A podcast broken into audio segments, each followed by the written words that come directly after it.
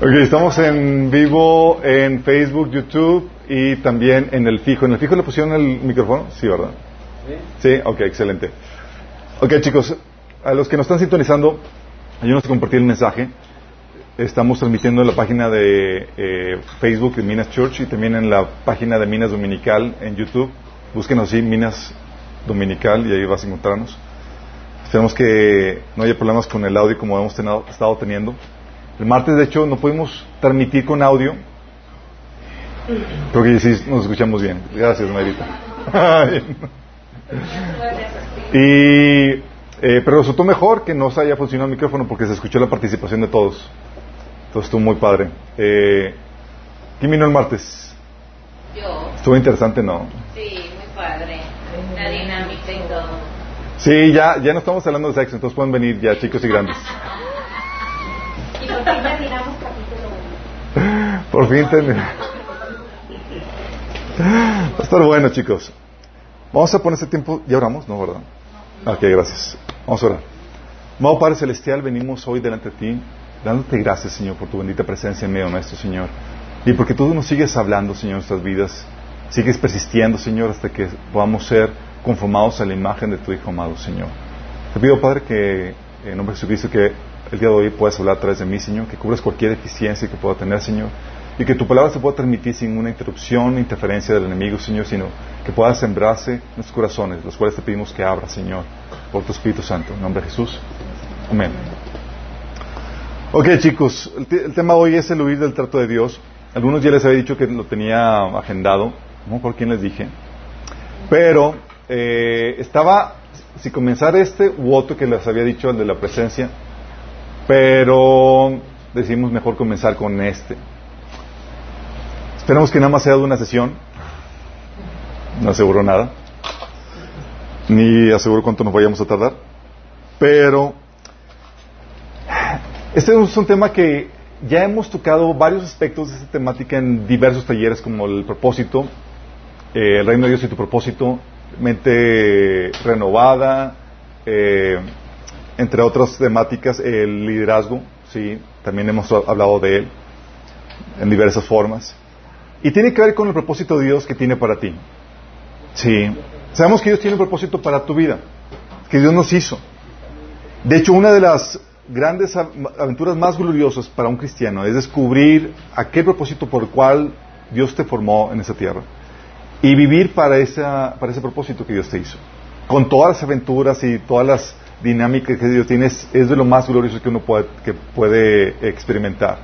Dice la Biblia en Efesios 2, eh, 10, que somos hechura suya, creados en Cristo Jesús para buenas obras, las cuales Dios preparó de antemano para que anduviésemos en ellas. O sea, hay buenas obras, hay, una- hay tareas que Dios quiere que tú realices. Y todos sabemos eso y no sé si eh, alguno de ustedes ha tenido esa experiencia de, de experimentar ese deseo, esa pasión por servir a Dios y encontrar la razón por la cual Dios te hizo. Es parte de lo que nos impulsa, de hecho, a vivir. Te dices, oye, la oportunidad de cumplir el propósito de conocerlo y cumplirlo, wow, qué, tremenda oportunidad. De hecho, uno de los propósitos por los cuales Dios levanta el liderazgo de la iglesia no es para entretenerlos, chicos, sino es para, dice la Biblia Efesios 4.2, para perfeccionar a los santos para la obra del ministerio. ¿De qué ministerio? No del pastor, no de los líderes, para la obra del ministerio de ustedes. Es decir, nosotros estamos preparados o estamos, Dios nos ha levantado para prepararlos para que ustedes lleven a cabo su ministerio. O sea, dentro o fuera de la iglesia, pero es decir, que puedan cumplir tarea que Dios les dio a cada uno de ustedes. Y para eso trabajamos. De hecho, por eso la exhortación de Pedro era que, hey, se pongan a, a chambear. ¿Se acuerdan en, en 2 de Pedro 1, del 5 al 8? Dice, precisamente por eso, esfuércense por añadir a su fe virtud, a su virtud entendimiento, al entendimiento dominio propio, al dominio propio constancia, a la constancia devoción a Dios, a la devoción a Dios afecto fraternal y al afecto fraternal amor. Porque estas cualidades, si abundan en ustedes, los hará crecer en el conocimiento de nuestro Señor Jesucristo y evitará que sean inútiles e improductivos. Es decir, pónganse a chambear. Y para eso somos salvos. Para eso el Señor rescató. Nos rescató, sí, para tener una comunión con Él en primer lugar. Pero con el propósito de que podamos producir fruto para Él. A todos los que vimos el taller de el, el reino de tu propósito sabemos de qué trata esto. También cuando vimos el tema de logos, ¿se acuerdan que, oye, formas parte del sistema, formas parte del cuerpo de Cristo, tienes una función dentro de Él?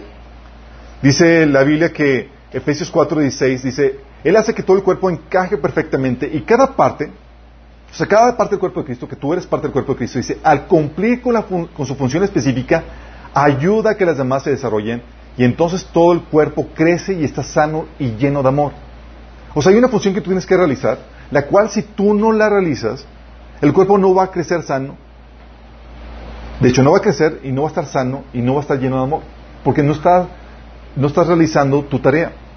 Y como formas parte del sistema, no estás de sobra, no estás de más, sino que tienes una función, una tarea que hacer, de la cual se espera que realices para el, para el bienestar del cuerpo. Dice 1 Corintios 12, del 13 al 14, todos fuimos bautizados a un solo cuerpo por un espíritu y todos compartimos el mismo espíritu. Así el cuerpo consta de muchas partes diferentes, no de, no de una sola parte.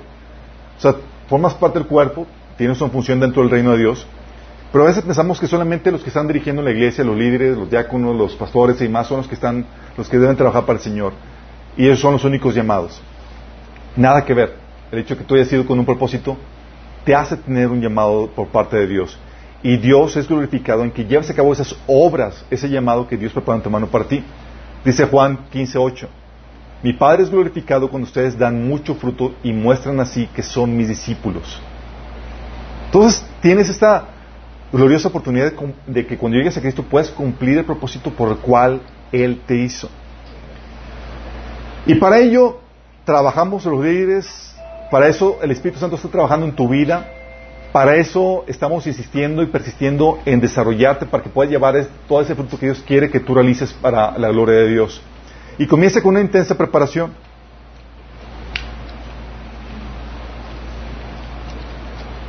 Permítanme, chicos.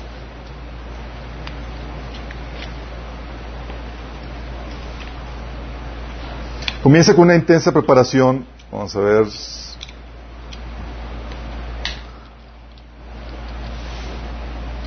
que comienza con una intensa preparación. Dios dice, oye, te está llamando para que cumplas tu propósito. ¿Y qué es lo que hace Dios? Dios empieza a trabajar contigo para que primero desarrolles una relación con Él, que es la base de todo. Es el corazón de todo, de ahí sale todo. Jeremías 23, 22 dice, pero si ellos, pero si ellos hubieran estado en mi secreto, o sea, en comunión íntima conmigo, habrían hecho oír mis palabras a mi pueblo y le habrían hecho volver de su mal camino y de la maldad de sus obras. Jesús dice en, Juan 15 que separados de mí, nada pueden hacer. Necesitamos estar en comunión con Él. Dice Jeremías 4:22, mi pueblo es necio y no me conoce, dice el Señor. Son hijos tontos sin entendimiento, son lo, son lo suficientemente listos para hacer lo malo, pero no tienen ni idea de cómo hacer lo correcto. O sea, no me conocen, no dice comunión conmigo. Sí, de hecho, 1 Juan 1.6 dice, si afirmamos que tenemos comunión con Él, pero vivimos en oscuridad, mentimos y no ponemos en práctica la verdad. Porque al vivir en comunión con Dios, eso detona luz en tu vida y que empiezas a caminar en esa luz. Todo parte de la comunión con, Dios. Dice 1 Juan 5:20. Sabemos que el Hijo de Dios ha venido y nos ha dado entendimiento para que podamos conocer al Dios verdadero. Y ahora vivimos en comunión con el Dios verdadero porque vivimos en comunión con su Hijo Jesucristo. Esa es comunión que, buscamos tener. Por eso, continuamente les pregunto, ¿cómo está en su tiempo con Dios? Porque de ahí parte todo lo demás. Dios empieza a, trabajar contigo en, ese, en esa relación con Él donde lo empiezas a conocer. Dios empieza a forjar en ti el conocimiento que también requieres. Porque dice la Biblia en Efesios, en Oseas 4:6, mi pueblo fue destruido porque le faltó conocimiento. lo interesante caso es que dice, o sea, la tarea que Dios quiere que, tú realices, quiere que la realices como representante suyo. Y fíjate, un representante suyo es un embajador o en lo que la Biblia se conoce también como un sacerdote. Y dice la Biblia, ahí en este mismo versículo, por cuanto desechaste el conocimiento, yo te echaré del sacerdocio. Porque olvidaste la ley de tu Dios, también yo me olvidaré de tus hijos. Es decir, no quieres conocerme, no quieres conocer la palabra de Dios, no me sirves como representante. No estás listo para cumplir el propósito de Dios para tu vida. Una persona que quiere seguir al Señor y que está en ignorancia de la palabra no puede cumplir su, no puede cumplir su propósito. ¿Sí? Porque la Biblia dice en 2 Timoteo 3:16 que toda la escritura es inspirada por Dios y útil para enseñar, para reprender, para corregir y para instruir en la justicia, a fin de que el siervo de Dios esté enteramente capacitado para toda buena obra. O son las escrituras que dan el conocimiento de Dios para que lo representes bien y te capacita para ser ese obrero preparado para toda buena obra. Entonces Dios empieza a trabajar contigo y dice, ok, primero conóceme, aprende a relacionar conmigo. Y vamos a darte conocimiento. No quiero, Señor, más flojera la Biblia. Olvídate, quedas estancado. No te puedo utilizar, hijo. ¿Sí? Rechazas mi conocimiento, te rechazo como mi sacerdote. No me puedes representar. Sí, qué fuerte, ¿no? También lo que Dios hace es que. Si Oseas 4.6. También lo que hace el Señor es que empieza a desarrollar tu habilidad. Y muchos basamos el propósito de Dios solamente en la mera habilidad, chicos. Ah, yo sé tocar guitarra, quiero tocar alabanza. No, no, no es tan fácil. Si yo, oye, ya tomé un curso bíblico, ya puedo, ya quiero predicar, no, no es tan fácil. Sí, pero requieres esa habilidad. Sí se requiere, no está desechado. Dice la Biblia que en Romanos 12, 6 del 8, que Dios en su gracia nos ha dado dones diferentes para hacer bien determinadas cosas. Por lo tanto, si Dios te dio la capacidad de, pip, pon, pon ahí, llena el espacio en blanco, dice, si tienes esa capacidad, úsala. ¿Por qué? Porque Dios te da esa habilidad para que puedas llevar a cabo la tarea que Dios te encomendó. O sea, Dios no te hizo con un propósito para hacer algo fuera de tu área de habilidad, fuera de tu área de talento. Es, hay un, tienes un talento, es la intención de Dios que lo puedas utilizar para la, gloria de Dios. Por eso Pablo le incitaba a Timoteo, dice, te consejo que vives el, fuego del don de Dios que está en ti por la imposición de mis manos. O sea, ponlo a usar. Avívelo. ¿Cómo se viva? Usándolo. Así se desarrolla, así se perfecciona el don. Sí. Es parte de lo que Dios hace. ¿Te acuerdas lo que Dios hizo con, con, David? No solamente lo ungió para que tuviera esa relación con Dios y esa presencia de Dios, sino que esa unción le dio la habilidad que iba a requerir para llevar a cabo la tarea que él, para la cual él había sido llamado. ¿Te acuerdas? Llegó la unción y David a partir de ahí se convirtió en, un pastorcillo mataleones y mataosos. ¿Se acuerdan? 1 Samuel 17, el 34, 37 se presenta con este eh, Saúl y le dice, a mí me toca cuidar el rebaño de mi padre. Cuando un león, un oso vive y se lleva una oveja del rebaño, yo lo persigo y lo golpeo hasta que suelte la presa. Y si el animal me ataca, lo agarro por la melena y lo sigo golpeando hasta matarlo. no hagan esto en su casa, chicos. ¿sí? Si este siervo de su majestad ha matado a leones, osos y los más, y lo mismo puede hacer con este filisteo pagano porque está desafiando al ejército del Dios viviente, el Señor que me libró de las garras del león y el oso también me librará del poder de este filisteo. Fíjate, Dios revistiéndote de la habilidad para llevar a cabo la tarea. No solamente requiere que desarrolles habilidad, se requiere que también generes santidad, chicos, obediencia a la, ordenanza de Dios. ¿Por qué? Obviamente, servir al Señor y estar en su obediencia, en mentira, en robo, en inmoralidad sexual, en, en todo eso, desacredita. Jesús nos dijo en Mateo 28, del 19 al 20, que nos encomendó a ir y a ser discípulos a todas las naciones, bautizándolos en el nombre del Padre, del Hijo del Espíritu Santo y enseñándoles que todo lo que les he mandado a ustedes, o sea, enseñándoles que enseñemos los mandatos de Jesús para sus vidas, enseñándoles obediencia al Señor. Señor, eh, Pablo, eh, Señor utilizando Pablo en 1 Corintios 6, del 9 al 11, dice, ¿No saben que los malvados no heredarán el reino de Dios? No se dejen engañar, ni los fornicarios, ni los idólatras, ni los adúlteros, ni los sodomitas, ni los pervertidos sexuales, ni los ladrones, ni los ávaros, ni los borrachos, ni los calumniadores, ni los estafadores heredarán el reino de Dios. Y eso eran algunos de ustedes. Pero ya han sido lavados, ya han sido santificados, ya han sido justificados en el nombre del Señor Jesucristo y por el Espíritu de nuestro Dios. O sea, eso eras. ¿Qué hizo el Señor? Te santificó ya no practicas esos pecados. De hecho, lo que dice Efesios 4, del 22 al 27, al 28, dice, con respecto a la vida que antes llevaban, se les enseñó que debían quitarse el ropaje de la vieja naturaleza, el cual está corrompido por los deseos engañosos, y ser renovados en la actitud de su mente, y ponerse el ropaje de la nueva naturaleza creada a imagen de Dios en verdadera justicia y santidad. Por tanto, dejando la mentira, hable cada uno a su prójimo con la verdad, porque todos somos miembros de un mismo cuerpo. Si se enojan, no pequen. No permiten que el enojo les dure hasta a la puesta del sol, ni den cabida al diablo. El que robaba, que no robe más, sino que trabaje honradamente con las manos para tener que compartir con, los necesitados. Y empiezan a mencionar el listado de, de cosas que ya debería estar dejando, porque ya ha sido santificado en Cristo. Sin eso, no puedes servir al Señor. Necesitas aprender a obedecer al Señor. Sí. Oye, ¿significa que tienes que ser perfecto? No. Significa que tienes que cambiar los pecados más visibles, los pecados como que menciona Pablo en 1 Corintios 6, del 9 al 11. Pero el proceso de santificación va a durar toda la vida. Por eso dice en 1 Juan 1, del 8 al 9, si afirmamos que no tenemos pecado, nos engañamos a nosotros mismos y no tenemos la verdad.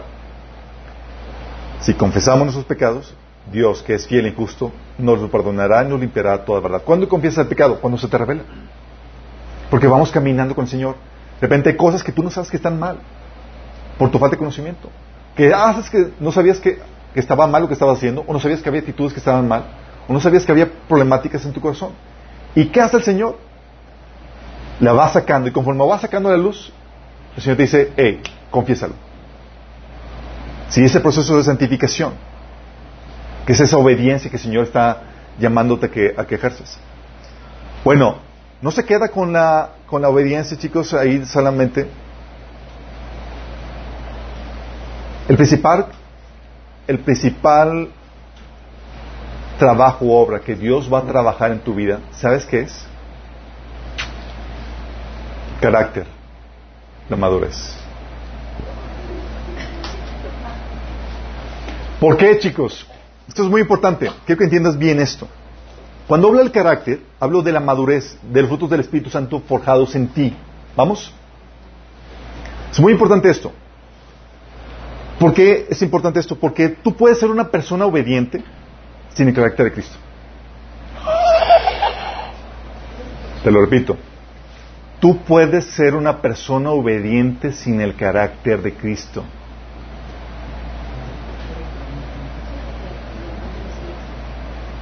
¿Como quién? Como joven rico. ¿Te acuerdas? Jesús estaba ya por irse, un hombre llegó corriendo y se postró ante él. Maestro bueno, le preguntó, ¿qué debo hacer para heredar la vida eterna? ¿Por qué me llamas bueno? Respondió Jesús. Nadie es bueno sino solo Dios. Ya sabes los mandamientos. No mates, no cometas adulterio, no robes, no prestes falso testimonio, no defraudes, honra a tu padre y tu madre. Maestro, dijo el hombre, todo eso lo he cumplido desde que era joven. ¿Era obediente, chicos? Era obediente. ¿Tenía el carácter de Cristo? No. ¿Por qué? Aquí sale a relucir.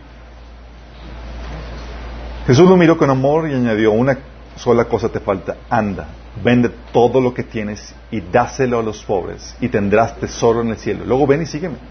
Al oír esto el hombre se desanimó y se fue triste porque tenía muchas riquezas.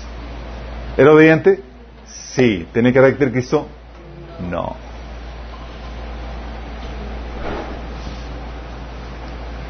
¿Tú sabías que puedes obedecer sin carácter?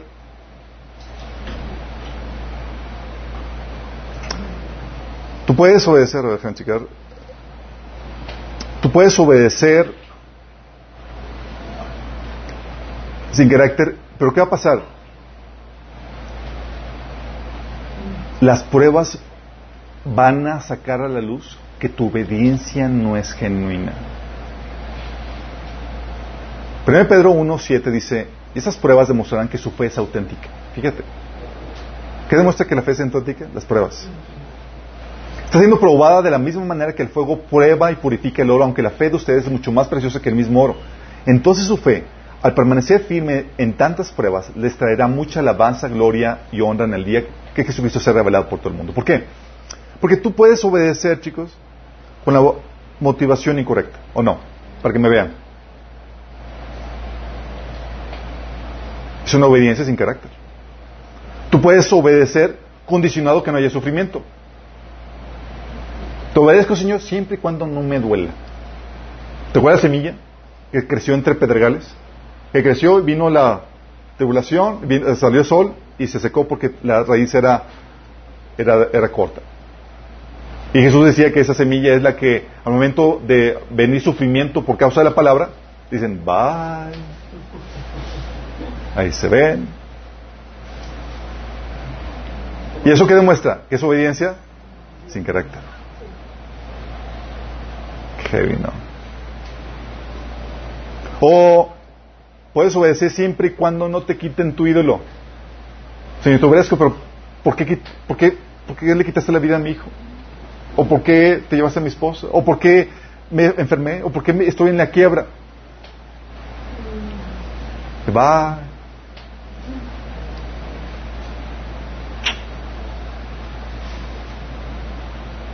O siempre y cuando no enfrentes oposición o desaprobación. ¿Te ha pasado que sirves al Señor y te desaprueban, te desacreditan o te expulsan y demás? Y Señor, no, ya no, ¿para qué te sirvo? Tanto el esfuerzo y demás, no me aprobaron. Es que obediencia, ¿qué? Sin carácter. ¿Te estás consciente de esto? Tú puedes ser obediente, pero lo que Dios quiere es tu carácter. Tú puedes, por ejemplo, amar. Si yo amo, sí, tú amas. Y el cristiano debe amar, sí o no. Pero resulta que amas como lo hacen los paganos. Fíjate que los paganos también aman. Pero ¿cuál es la diferencia entre el amor pagano y el amor cristiano? Ni idea. el amor pagano aman los, los ídolos. No. El amor pagano es condicional, chicos. Dice Mateo 5, del 53 al 58. ¿Has oído que dice la ley, ama a tu prójimo y odia a tu enemigo? Pero yo digo, ama a tus enemigos. Ora por los que te persiguen. De, esa manera estarás actuando como verdadero hijo de tu Padre que está en el cielo, no como el hijo, como joven rico. Pues Él da luz tanto, Él da su luz de su sol tanto a los malos como a los buenos y envía lluvia sobre los justos y los injustos por igual. Si solo amas a los que te aman, ¿qué recompensa hay por eso? Hasta los corruptos cobradores de impuestos hacen lo mismo. O sea, tú y un incrédulo, igual.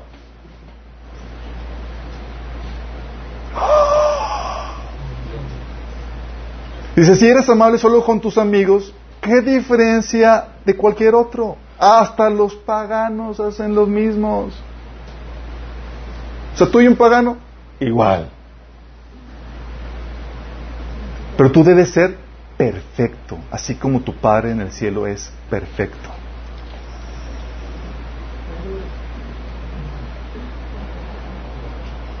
Por eso, chicos, la obediencia para Dios no es suficiente. Dios va tras tu carácter, tras la esencia, tras tu corazón. ¿Estás consciente de eso? Por eso dice Pablo, cuando hablo de carácter, la esencia del corazón sale a relucir en dificultades, en situaciones difíciles. Ahí sale a relucir realmente qué es lo que hay en tu corazón. Si tu obediencia es genuina, producto de un carácter de Cristo, o es como la joven rico. Dice Romanos 5, de 3 al 4. También nos alegramos al, enfrentar pruebas y dificultades porque sabemos que nos ayuda a desarrollar resistencia. Y la resistencia desarrolla firmeza de carácter. Y el carácter fortalece nuestra esperanza segura de salvación. ¿Qué desarrolla la, resistencia? medio de las pruebas y dificultades? Carácter, interesa de carácter. Santiago 1, del 2 al 3, ya lo hemos leído muchas veces. Hermanos, considérense muy dichosos cuando tengan que enfrentarse con diversas pruebas. Pues ya saben que la prueba de su fe produce constancia. Y la constancia debe llevar a feliz término la obra para que sean perfectos e íntegros, sin que les falte nada. Fíjate cómo aquí se repite la palabra perfectos. ¿Y te acuerdas lo que Jesús ah, dijo cuando dijo que amaras a tus, a tus enemigos y demás? Dice, sé perfecto. ¿Puedes abrir la puerta de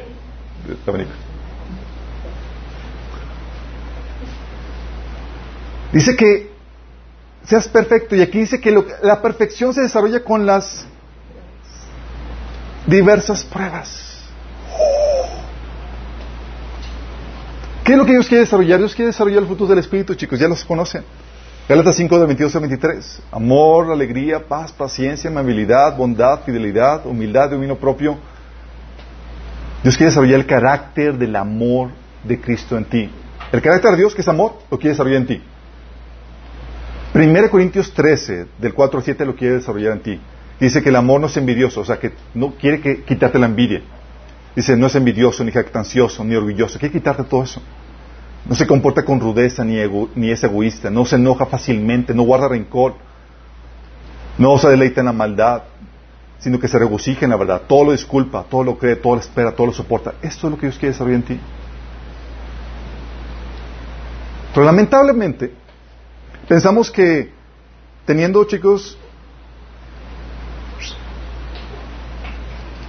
teniendo esto solo, estamos listos para servir al Señor. Oye, tengo la habilidad, tengo el conocimiento y demás, y pensamos que estamos listos. ¿Y qué hacemos? Buscamos promoción.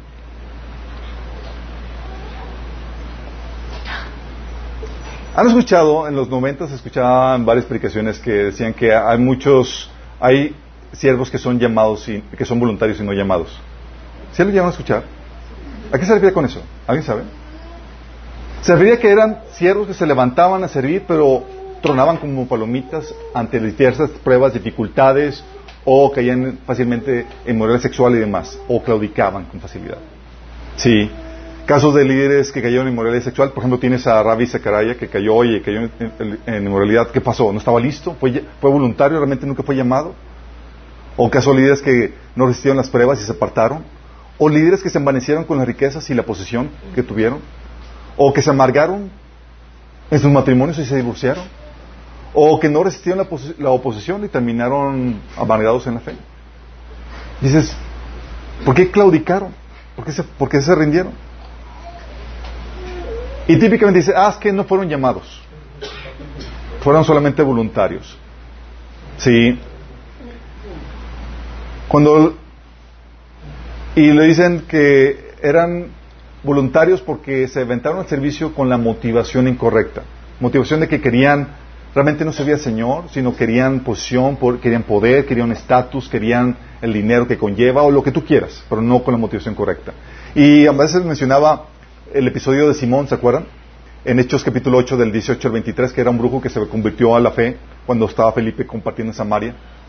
Y dice, llegan los apóstoles a, orar por los, por los creyentes que, de ese lugar para que reciban el Espíritu Santo. Y dice ese pasaje del 18 al 20 en Hechos 8, cuando Simón vio que el Espíritu se recibía cuando los apóstoles imponían sus manos sobre la gente, les ofreció dinero para comprar ese poder.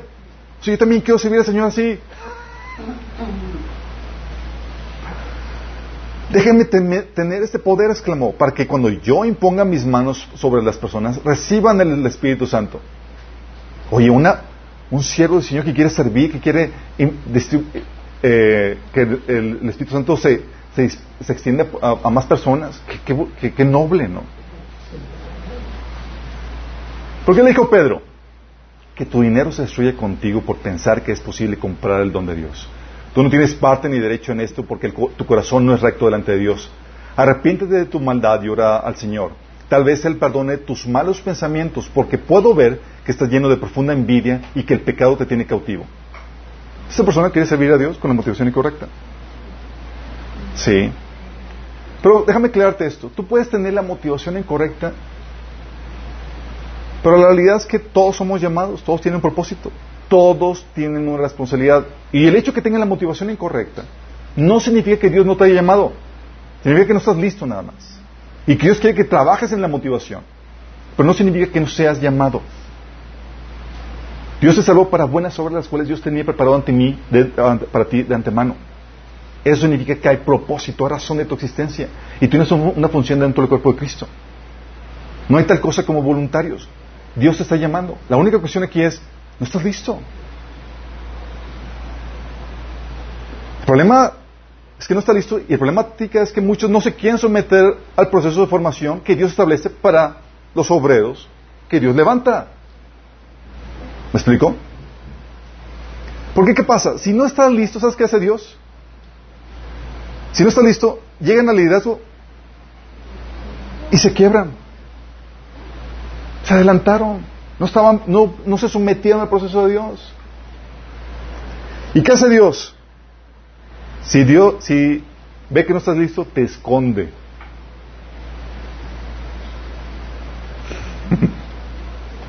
Porque lo que peor que puede hacer Dios es promoverte en un estado de inmadurez o en un estado donde no estás completo para llevar a cabo la tarea. ¿Por qué? Porque todo servicio a Dios va, va, conlleva una posición el enemigo. ¿Y tú crees que el enemigo va a tener consideraciones contigo? ¿Tú crees que va a tener alguna consideración contigo? No. No es un juego el servicio a Dios. Y tienes que estar listo para eso. ¿Qué hace el Señor? Simplemente para, como no estás listo, te, te esconde y lo que hace es que no te promueve, no te llaman a servir. Quieres, pero nadie te llama, nadie te invita, al contrario te relegan. ¿Y qué, sabes qué? Es Dios detrás. Es Dios detrás protegiéndote porque no estás listo. O, eso sí, cuando quieres levantar la mano y nadie te, llama ni te, para, para, para, que sirvas. O si tomas la iniciativa, ¿sabes qué ese Dios? Te bloquea. ¿Cómo te bloquea? Te quita el tiempo para el servicio. O sea, te pone en una situación donde no tienes tiempo para servir. o te pone en una situación donde no hay recursos para servir. O una situación donde te, no te da su respaldo y su unción. O sea, no fluye el servicio. Qué fuerte. Bueno, ¿sabes? Una de las razones por las cuales nos hemos mantenido de pie nosotros aquí en Minas, a pesar de que a veces llega uno o dos personas nada más, o porque vemos el respaldo de Dios, porque nos ha dado el tiempo, nos ha dado los recursos. Si milagrosamente Dios proveyendo y dándome el tiempo y el espacio para poder servir, y me ha dado su respaldo. ¿En qué sentido? ¿Tú crees que me saco de la manga todo lo que el Señor me da? Si no viene y si no me da, dependo completamente de Él. Si Él no está dando revelación, enseñanza, entendimiento, no habría forma. Pero muchos se quieren apuntar y Dios le quita, no, no hay tiempo. Y quieren y demás, pero nomás no tienen tiempo. Y es Dios forjándolos. O les quita los recursos. O nomás no fluye el respaldo de la unción, chicos. ¿Vamos entendiendo? Dios está escondiéndote. ¿Te acuerdas el caso de Moisés?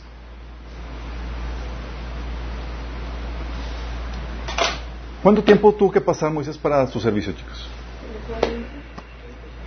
40 años. 40 años escondido. Él sentía el llamado para liberar a su pueblo desde antes de que fuera ya con Jetro o antes de que huyera a Egipto. Dice Hechos 7, del 23 al 25. Cuando cumplió 40 años, Moisés tuvo el deseo de llegarse a sus hermanos israelitas. Al ver que un egipcio maltrataba a uno de ellos, acudió a su defensa y lo vengó matando al egipcio. Moisés, fíjate, versículo 25. Moisés suponía que sus hermanos reconocerían que Dios iba a liberarlos por medio de él, pero ellos, no lo comprendieron así. ¿Qué quería Moisés? Dijo, van a reconocer, oye, por la posición, el estatus y todo lo que yo tengo, que yo voy a convertirme en su liberador. ¿Sí o no? Está diciendo aquí que eso era lo que estaba pasando por la mente de Moisés. Lo descubren que había matado al egipcio y el faraón lo persigue para matarlo y tuvo que, tiene que huir de, Egipto. 40 años después, chicos, estar en, escondido, Dios se le aparece en una zarza. Y ese Moisés confiado, que se creía que podía liberar al pueblo de Israel, había sido tan trabajado por Dios que cuando Dios le dice, te voy a enviar a liberar al pueblo de Israel, de, de, las garras del faraón. En el Éxodo 3, 11, Moisés le, contesta, ¿y quién soy yo para presentarme ante el faraón y sacar a, Egipto del, a, sacar de Egipto a los israelitas? ¿Qué pasó? ¿Qué pasó con ese Moisés orgulloso, o tu confiado y demás? ¿Qué pasó? Había sido trabajado. Y luego todavía le repela al Señor, o sea, da tal punto Dios se había quitado su autoconfianza y su orgullo que en el, en el capítulo 4, versículo 10 dice, oh, Señor, no tengo facilidad de palabra. Nunca la tuve, ni siquiera ahora que tú me has hablado se, se me traba la lengua, se me lengua la traba. Y se me enredan las palabras. Y llega al punto y dice, búscate otro.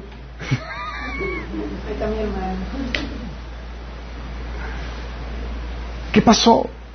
Dios trabajó, quitó su orgullo y lo convirtió en un hombre humilde, al punto que se dice que no hay otro, que no hubo, no había otro hombre humilde, más humilde que Moisés. Imagínate. ¿O tienes el caso de David? Primera Samuel 16.3, oye, ungido como rey siendo un adolescente, el menor de sus hermanos, chicos. Calculan unos 14, 15 años. Imagínate. Y veo esa situación, mata al, gigante y salen las mujeres con panderetas cantando y bailando y exclamando, Saúl mató a sus miles, pero David a sus diez miles. Tómala. Por lo pronto se sentía en la cúspide, jovencillo, y dice, ya me falta nada más falta que me den el rey. Y en medio de esa situación, se levanta Saúl para perseguirlo.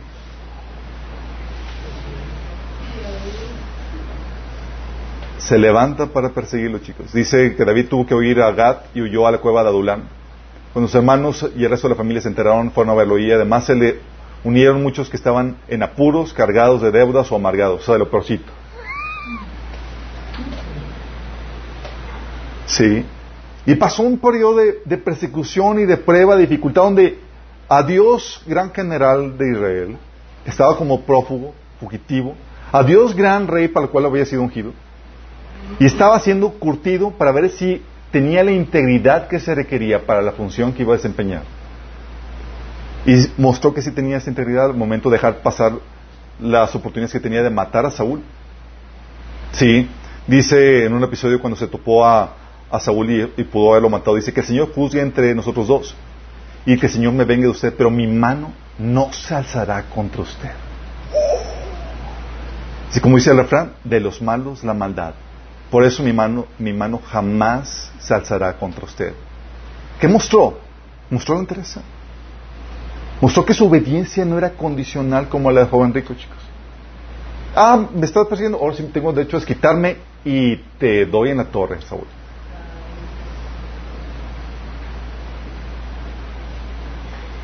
Ungido los, cerca de los 15 años, tomó el trono hasta los 30 años y se mantuvo un largo periodo de su vida escondido como prófugo, chicos. Tienes el caso de José, sus sueños de grandeza. ¿Cuánto tiempo tuvo que haber pasado para que ocupara su cargo como subrey de Egipto, chicos? Llegaba el punto en que estaba tan escondido que hasta el copero del rey, a quien le había interpretado el sueño, se olvidó de él, chicos. Decía, acuérdate de mí. Llega, lo compone y se olvidó de él.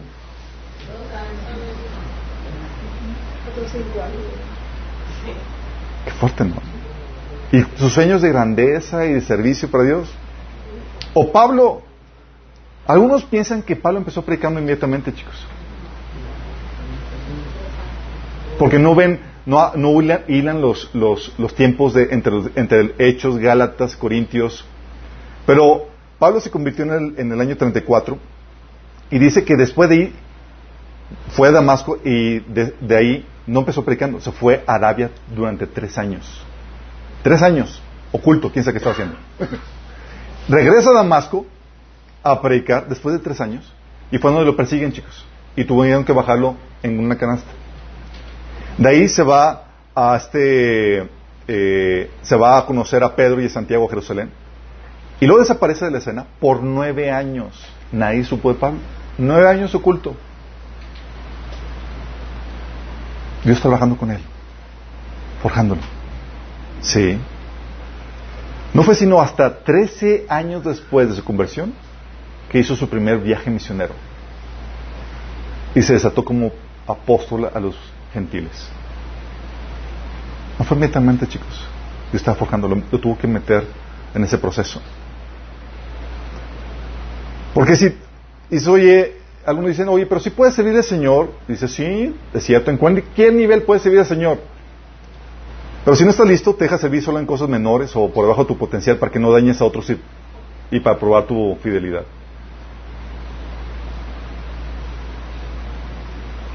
Felipe, antes de su ministerio evangelista, servía mesas. Hechos capítulo 6. Y la Biblia te enseña que antes de darte algo mayor se te, tiene que probar fiel en lo menor. Dice Lucas 16:10. Si son fieles en las cosas pequeñas, serán fieles en las grandes. Pero si son deshonestos en las cosas pequeñas, no actuarán con honradez en las responsabilidades más grandes. Y Dios está checando. Así como estos hombres que Dios los escondió, ¿dónde los escondió la pregunta, chicos? ¿Sabes dónde Dios esconde a la gente? En el horno. ¿Dónde está el pastel? Se está cociendo.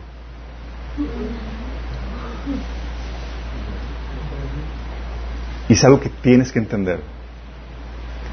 No hay propósitos a precios de gangas. Todo propósito tiene un costo, una copa de sufrimiento que debes beber. ¿Captas? Quiero cumplir mi propósito. El Señor dice, aquí está la copa. Bébelo.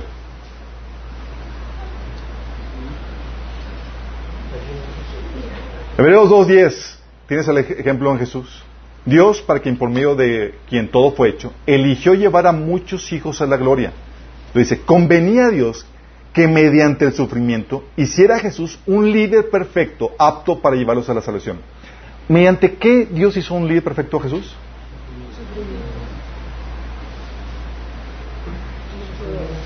Sufrimiento. En el taller Mente Renovada explicamos por qué Dios permite el sufrimiento. El sufrimiento no fue parte del diseño original de Dios. Sin embargo, en su misericordia, en su gracia, lo utiliza para nuestro bien, para polir, para forjar lo que está torcido dentro de nuestro corazón y para desatar el liderazgo y la obra que Dios ha preparado para nosotros. En su misericordia, porque amamos a Dios, lo utiliza para nuestro bien. Va a llegar un día donde dice la Biblia que no va a haber más sufrimiento ni más dolor. Todavía no estamos ahí. En el Inter Dios va a utilizar el sufrimiento para curtirte. Va a ser el horno. Así como lo hizo Jesús, que mediante sufrimiento hizo a Jesús un líder perfecto. ¿Qué crees que Dios va a hacer contigo? Dice Hebreos 2.18, debido a que Él mismo ha pasado por sufrimientos y pruebas, puede ayudarnos cuando pasamos por pruebas. ¿Sabes qué le dio a Jesús el sufrimiento? Autoridad para podernos ayudar. La experiencia para podernos ayudar. Y Dios utiliza su sufrimiento así para nosotros. Dice en Hebreos 5 del 7 al 10, en los días de su vida mortal Jesús ofreció oraciones y súplicas con fuerte clamor y lágrimas al que podía salvarlo de la muerte y fue escuchado por su reverente sumisión. Aunque era hijo, mediante el sufrimiento aprendió a obedecer y consumada su perfección llegó a ser autor de salvación eterna para todos los que obedecen. Y Dios lo nombró sumo sacerdote según la orden de Melquisedec. Fíjate, mediante sufrimiento aprendió obe- obediencia, chicos. Eso es para el autor de la fe, cuanto más nosotros. Ese sufrimiento al cual se tuvo que someter a Jesús es lo que Jesús le llamaba la copa que el Padre le había dado de beber. En Juan 18 del 10 al 11, ¿se acuerdan? Estaban en Getsemaní diciendo, "Sí, Señor, si pasa de mí, si es posible, pasa de mí esta copa. El Señor dijo, no, es si es mi voluntad que tomes esa copa. Ok, se sometió. Y en Juan 18 del 10 al 11 dice, entonces Simón Pedro sacó una espada cuando llegaron los a apresar a Jesús y le cortó la oreja derecha a Malco, un esclavo del mismo del sumo sacerdote. Pero Jesús le dijo a Pedro, mete tu espada en la vaina. ¿Acaso no voy a beber la copa de sufrimiento que me ha dado el Padre? ¿Quién se la dio? El Padre. Si Jesús no hubiera tomado esa copa de sufrimiento, chicos, su, no- su nombre se hubiera levantado por sobre todo nombre. ¿Se hubiera convertido en sumo sacerdote? ¿Hubiera cumplido su propósito? No.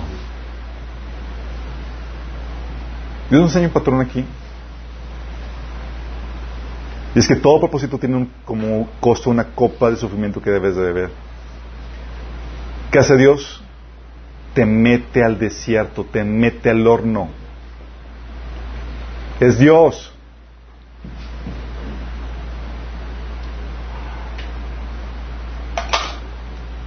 ¿Se la vio Israel mal en el desierto, chicos? Claro. No había agua, solazo, no había todas las comodidades ni las cosas prometidas al pueblo de Israel. De hecho, dice en Deuteronomio 8, de 2 al 3, fíjate cómo, Dios califica al, desierto. Dice, le dice al pueblo de Israel, recuerden que durante 40 años el Señor tu Dios te llevó por todo el camino del desierto y te humilló y te puso prueba para conocer lo que había en tu corazón y ver si cumplirías o no sus mandamientos. Te humilló, te hizo pasar hambre.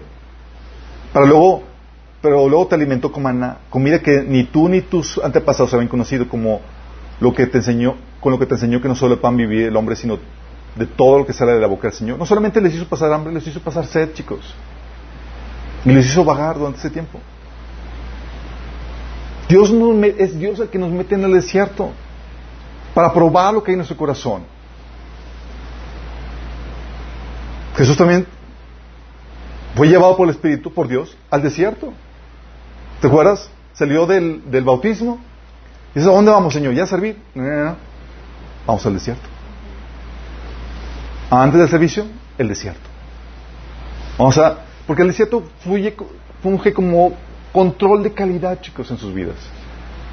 Vamos a ver si está listo. Dice Lucas 4.1, Jesús lleno del Espíritu Santo volvió de Jordán, después de ser bautizado, y fue llevado por el Espíritu al desierto. Digo, Espíritu Santo, ven para acá Jesús. Vamos a llevarte a que seas probado. ¿Y qué hace el Señor? Te mete situaciones o relaciones que se sufren. El desierto, chicos.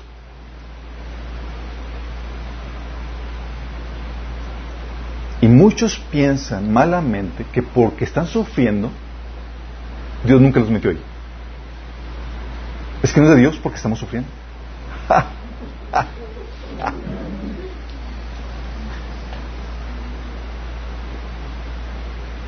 Dios se mete un matrimonio y viene sufrimiento. ¿Y qué crees? Ordenado por Él. Dios te mete en una familia que tú hubieras estado no haber nacido por lo difícil que es. Ordenada por Él. A ti Dios no te escoger en qué familia nacías. Dios enseñó eso. O Dios te mete en un trabajo difícil.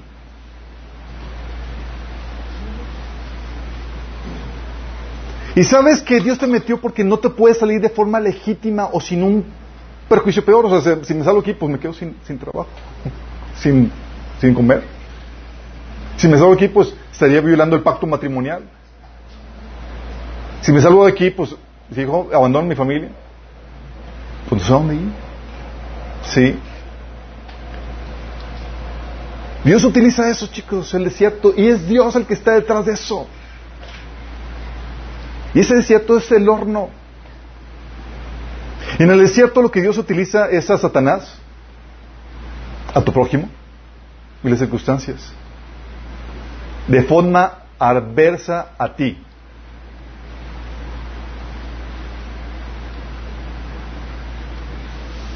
O sea, no es para que te la pases cómodo.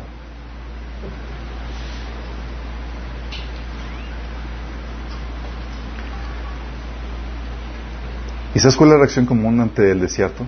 Ante el horno? La reacción común es querer huir de esa situación. ¿Cuántos de aquí no hemos querido huir del horno en que si Dios nos ha metido? Y luego con mayor razón cuando dices, es que no pudo haber sido Dios el que me haya metido aquí. ¿O no? Es la reacción más común, chicos.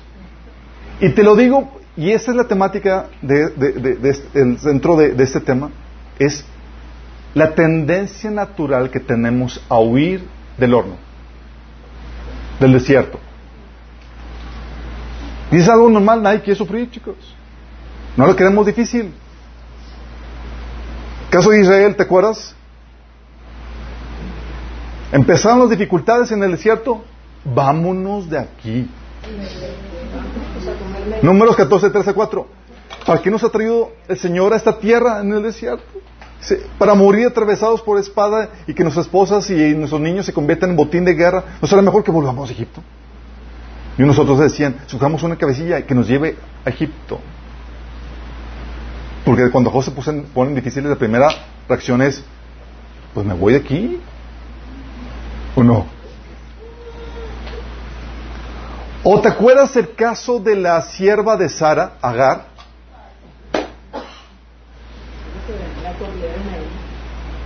En mis tiempos de desierto, de horno, en la casa de mis padres, cuando yo quería huir, ya quería mi independencia, no por, porque quería ser el Señor, porque ya no aguantaba el horno. Dios me traía este pasaje, que suena, lo lees y suena medio despidado. Es Génesis 16 del 4 al 13. Fíjate lo que dice. Si Abraham tuvo relaciones con Agar porque se le ocurrió a la grandiosa idea a Sara decir, oye, pues no tengo hijos, te doy mi siervo para que tengas hijos por medio de ella.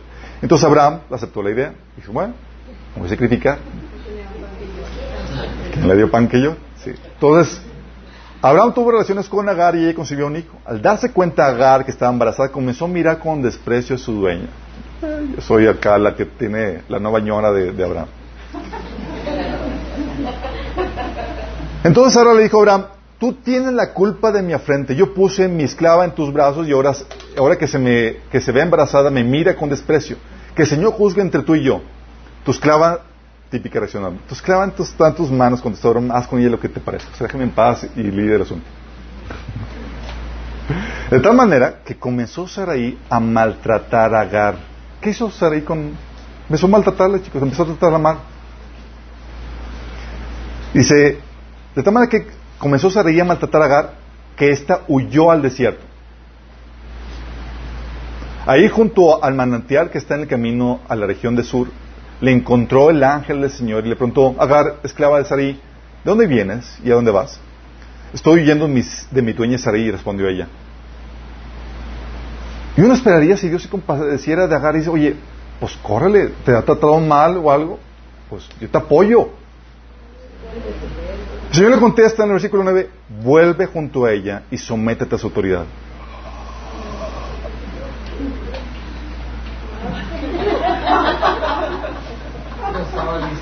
¿Te imaginas yo de joven queriendo salir, de huir de la casa de mis papás? El Señor así me hablaba y así como que, Señor, no está haciendo por mí, ¿verdad?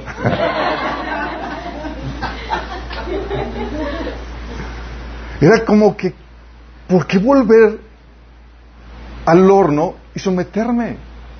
Le dijo el ángel, de tal manera que dice, vuelve con ella y sométete a su autoridad, le dijo el ángel, de tal manera multiplicaré tus, dice, de tal manera multiplicaré tu descendencia que no podrás contar.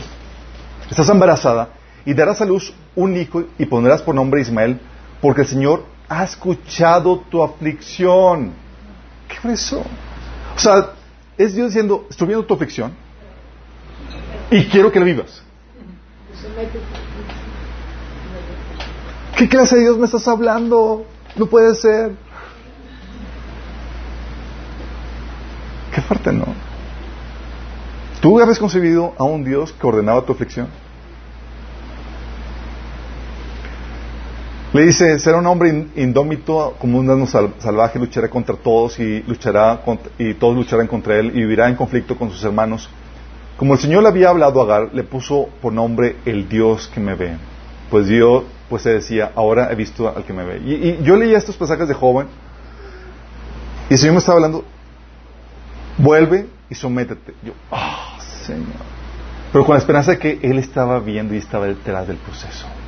Y había un propósito glorioso adelante, así como lo hizo con Agar. Pero tiene que vivir el proceso, no puede escaparlo. Lo mismo pasado con, con, con Jesús, chicos. Oye, visualizaba que iba a haber una situación sumamente difícil y la reacción normal es, Señor, líbrame de esta. ¿O no? Lucas 22 del 40 al 44 dice, cuando llegaron al lugar les dijo, oren para que no caigan en tentación. Porque estos hornos, chicos, no lo puedes sobrevivir si no estás en oración. Si no te metes con Dios. No hay forma. Entonces se paró de ellos una buena distancia y se arrodilló y empezó a orar. Padre, si quieres, no me hagas beber este trago amargo, pero no se cumpla mi voluntad sino la tuya. Fíjate la oración. Dice Mateo que oró tres veces así, Señor, que no pasa de mí esta copa. Porque la tendencia normal es, no quiero sufrir. Entonces le apareció un ángel del cielo para fortalecerlo. ¿Cómo que fortalecerlo? Sí, porque la voluntad Dios era que la, que la pasara. ¿Se acuerdan cuando vimos el tema de salvación o gracia? Donde a veces que Dios te salva y a veces que no te salva, nada más te da la gracia, la fortaleza para vivir el trago amargo. Y aquí se apareció el ángel para fortalecerlo nada más. Dice, pero como estaba angustiado, se puso a orar con más fervor y sus sudor eran como gotas de sangre que caían en la tierra. fuerte. ¿Y qué pasa? El Señor nos mete en el horno y a veces ese horno es tu matrimonio. No aguanto, Señor. Y dice, estoy probando, a ver si tu obediencia es como el joven rico o si realmente hay carácter. Así respingas, cuando viene el sufrimiento, o realmente te sometes. No oyen porque de los padres o la familia en que les tocó. En mi caso, era una situación de ya que ya no aguantaba. Yo oraba por la conversión de mi papá con, mucha devoción y no por tanto por compasionalidad, era porque me estaba haciendo el viejo grito. Y si yo me decía, no lo voy a cambiar hasta que termine de tratar contigo, imagínate. Ahorita ha cambiado tremendamente. Sí. O hay unos que huyen de la iglesia. O cualquier situación incómoda que te haga sentir mal. Me acuerdo de situación, yo estaba, Dios me mandó a una iglesia. Mi pasión es la, es la doctrina, chicos. me enseñan algo, dicen alguna herejía y me enciendo. Sí, y te escribo una pista.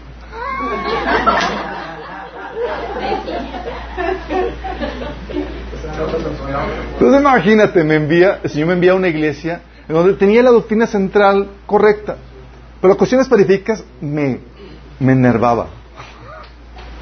Era así, yo estaba, yo no aguantaba más. Yo estaba buscando salir, pero Dios sabía que me había enviado ahí, pero, pues ya no aguantaba. Y recuerdo que estaba en, en un avión eh, de regreso a Monterrey de un viaje que venía de México y me topo con un directivo de Walmart que estaba que era cristiano. Y de la nada me saca plática y, era cristiano y me dice, y me empieza a hablar de que, así como si supiera qué onda conmigo, con las problemáticas que tenía. Dice, es que el Señor no busca nuestra comodidad, busca forjar nuestro carácter. Y yo, oh, ¿por qué me persigues?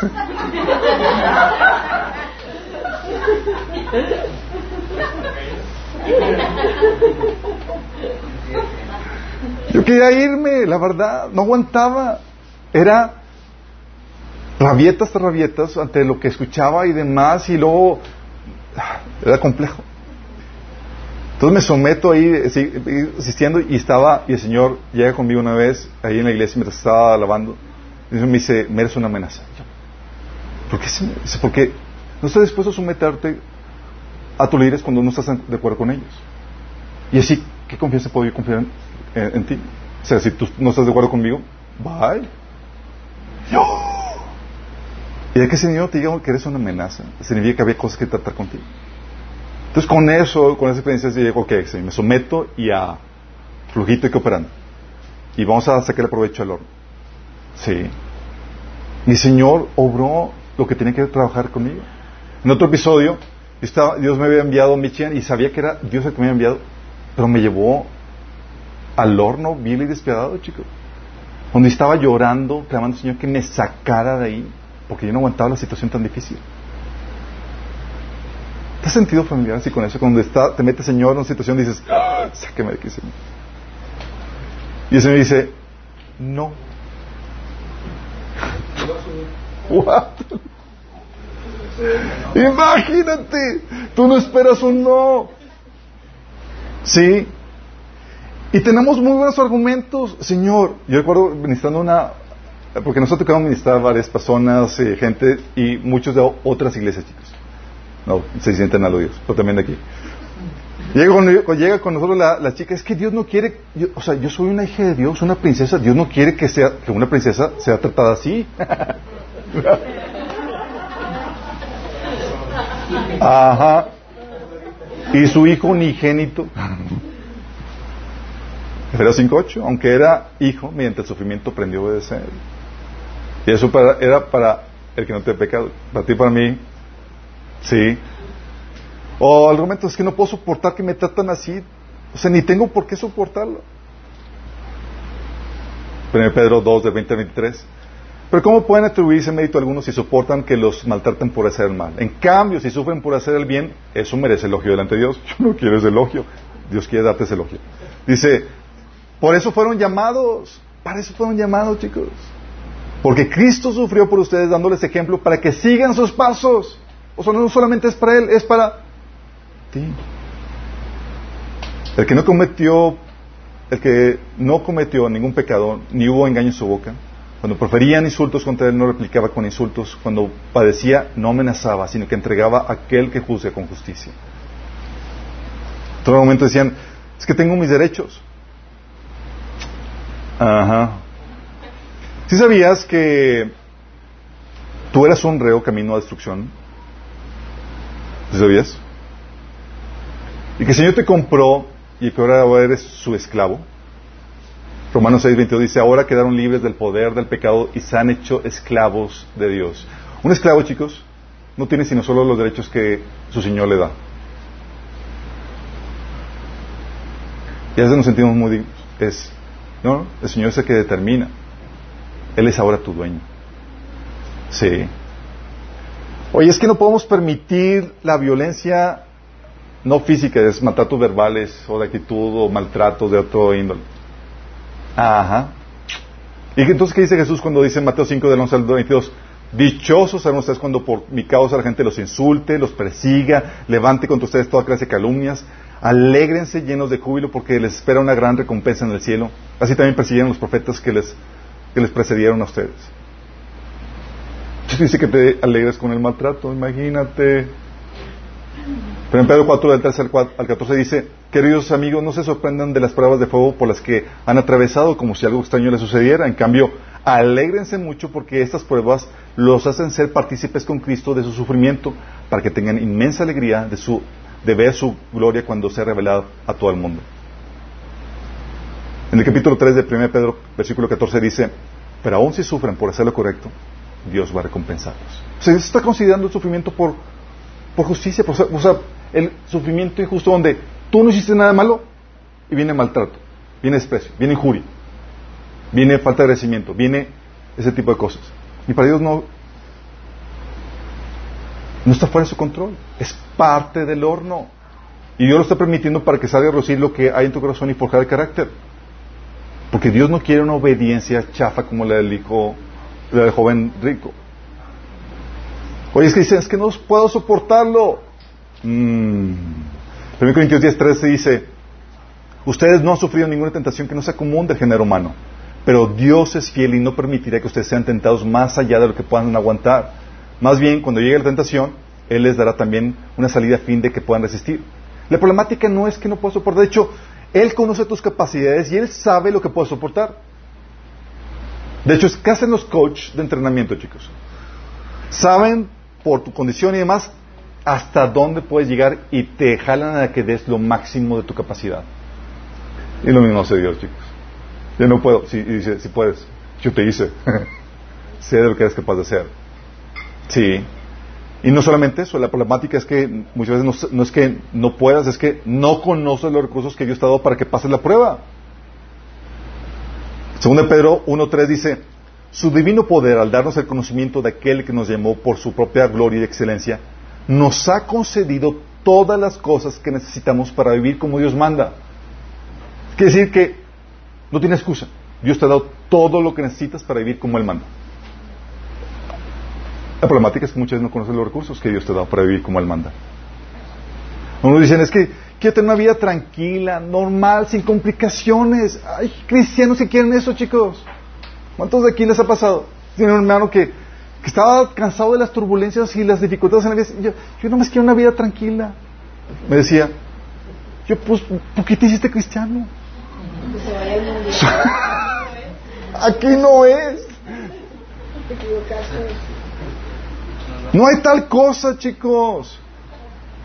Si algo te prometió Jesús son sufrimientos, en este mundo vas a tener que aflicciones. O sea, no, es aquí.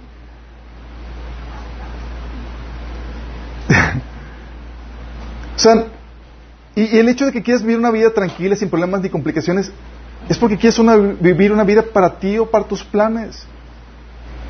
Pues sabes tú que ya no te perteneces a ti mismo. Dice la Biblia en 2 Corintios 5 del 14 al 15, sea de una forma u otra, el amor de Cristo nos controla, ya que creemos que Cristo murió por todos, también creemos que todos hemos muerto a nuestra vida antigua. Él murió por todos para los que reciban, para que los, para que los que reciban la nueva vida de Cristo ya no vivan para sí mismos. Entonces ya no debo vivir para qué? Para mí mismo. O sea, ya no vives para tus intereses, ya no vives para tu comodidad. Vives para realizar la tarea que Dios te encomendó y esa tarea requiere ese horno. Dice, Él murió para todos, para que los que reciban la nueva vida de Cristo ya no vivan más para sí mismos, más bien vivirán para Cristo, quien murió y resucitó por ellos. Filipenses 1.29 dice que a ustedes se les ha concedido no solo el privilegio de creer en Cristo, sino también el privilegio de sufrir por Él. Porque es un privilegio, chicos. Cuando vives para Cristo, cualquier cosa que sufras o que pagues por Cristo se convierte en una tremenda honra. Cuando vives para ti y sufres, sufrimientos yokis. No hay honra en eso, no hay gloria. Sí. Es que Dios quiere que seas feliz, que sea feliz y que tenga paz y no puedo tener paz en esa situación. ¿Qué crees? Jesús dijo que les dejo la paz les dejo, mi paz les doy, no se la doy como la da el mundo. No se gusten ni se cobren. ¿Cómo la da el mundo, chicos? La paz del mundo es circunstancial. ¿Tienes paz? Si tienes dinero. Si las circunstancias estás bien. Si te tratan bien. Si las circunstancias pintan bonito. Y la paz que da Cristo es interna, chicos. Se esté quemando el mundo, se esté cayendo, desmoronando la familia, lo que tú quieras, tú estás rebosando esa paz porque esa paz es diferente. La del Señor. Sí. El Señor dijo en Juan 16:33, yo les he dicho esas cosas para que en mí hayan paz. En este mundo afrontarán aflicciones, pero anímense, yo he vencido el mundo. Fíjate, en medio de aflicciones, paz y sentimiento de victoria.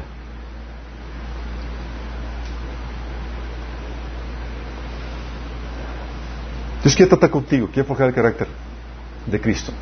Quiere que dejes de ser como el joven rico. Una obediencia condicionada. Si tú decides huir del trato, si no te sometes al trato de Dios, van a pasar varias cosas. Y te tengo que advertir de eso. Primera, si decides huir del trato de Dios, sorry, no puedes huir.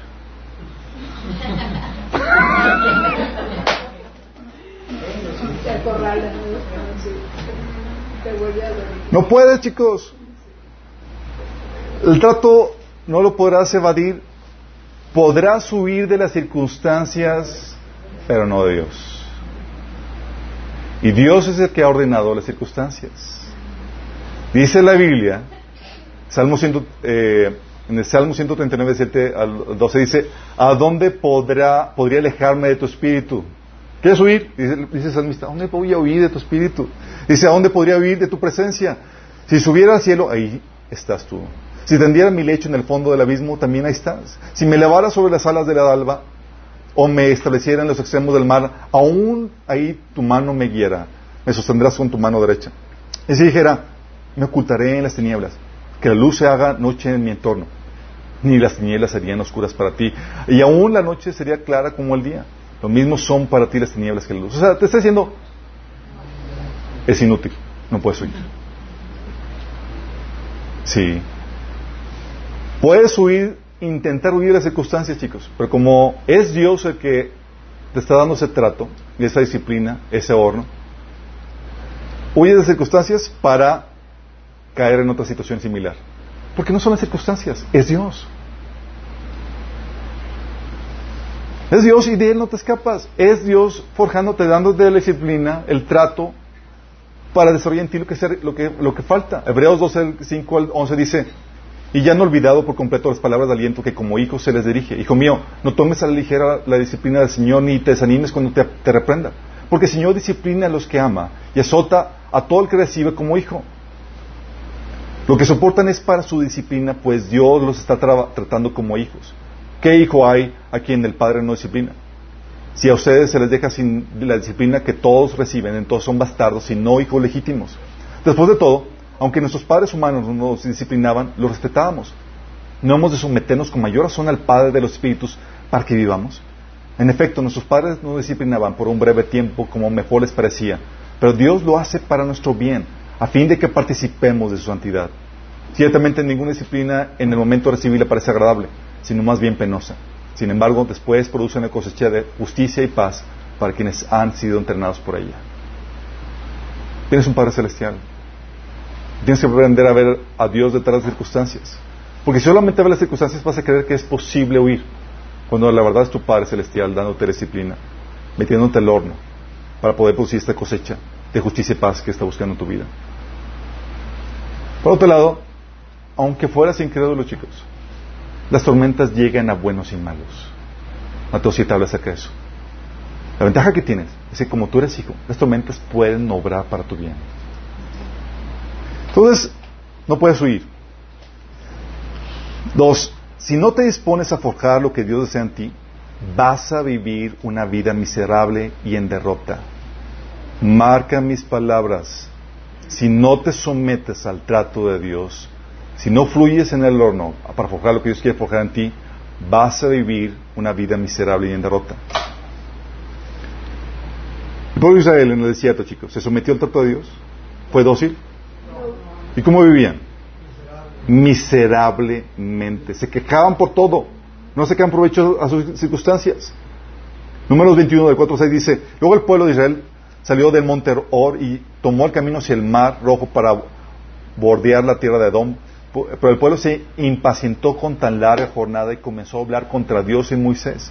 ¿Por qué nos sacaron de Egipto para morir aquí en el desierto? Se quejaron. Aquí no hay nada para comer ni agua para beber. Además detestamos terrible maná. O sea, ¿por qué quejar? Eran miserables en el desierto.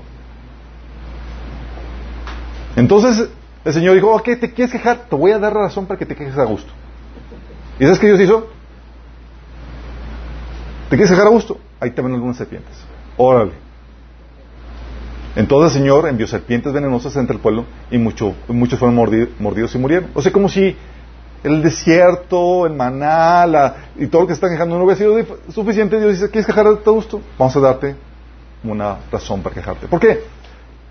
Porque si no decides pasar las pruebas, el Señor va a disciplinarte, chicos, va a hacerte ver cuán miserable es vivir una vida no sometida al Espíritu Santo en los tratos que Dios tiene para tu vida. ¿Sí? ¿Qué hace el Señor? no te sometes al trato de Dios, no pules lo que Dios quiere pulir en tu vida, tu vida se va a empezar a desmoronar en muchas áreas. La área económica, uh, ahí va.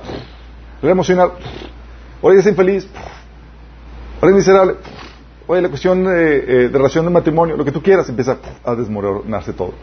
¿Por qué? Porque estás fallando en aplicar lo que Dios quiere forjar en tu vida. Mateo 7, del 4 al 27 dice, todo el que escucha mis enseñanzas y le sigue y la sigue es sabio, como la persona que construye su casa sobre una roca sólida. ¿Quién es el que construye la casa? Son sus enseñanzas. ¿Vamos? Aunque llueva cántaros y suban las aguas de la inundación y los vientos golpeen contra esa casa, no se vendrá abajo porque esté construida sobre el lecho de la roca. Sin embargo, el que oye mi enseñanza y no la obedece es un necio como el que, la persona que construye su casa sobre la arena. Cuando vengan las lluvias y lleguen las inundaciones y los vientos golpeen contra esa casa, se derrumbará con un gran estruendo. ¿Qué hace esto, esta tormenta que viene, chicos? Es el horno. Y Dios va a permitir que venga el, el, horno para que, para que salga a relucir qué áreas de tu vida se están desmoronando. Lo cual significa que hay cosas que tienes que corregir, que no estás fundamentando en las enseñanzas de Jesús. Jesús te promete aquí que si tú basas tu vida, sus enseñanzas, vas a pasar victoriosamente las tormentas. Tu vida se derrumba.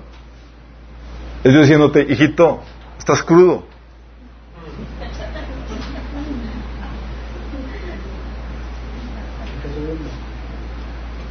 Sí, tienes que forjar y cambiar cosas que Dios te quiere forjar en ti en ese desierto.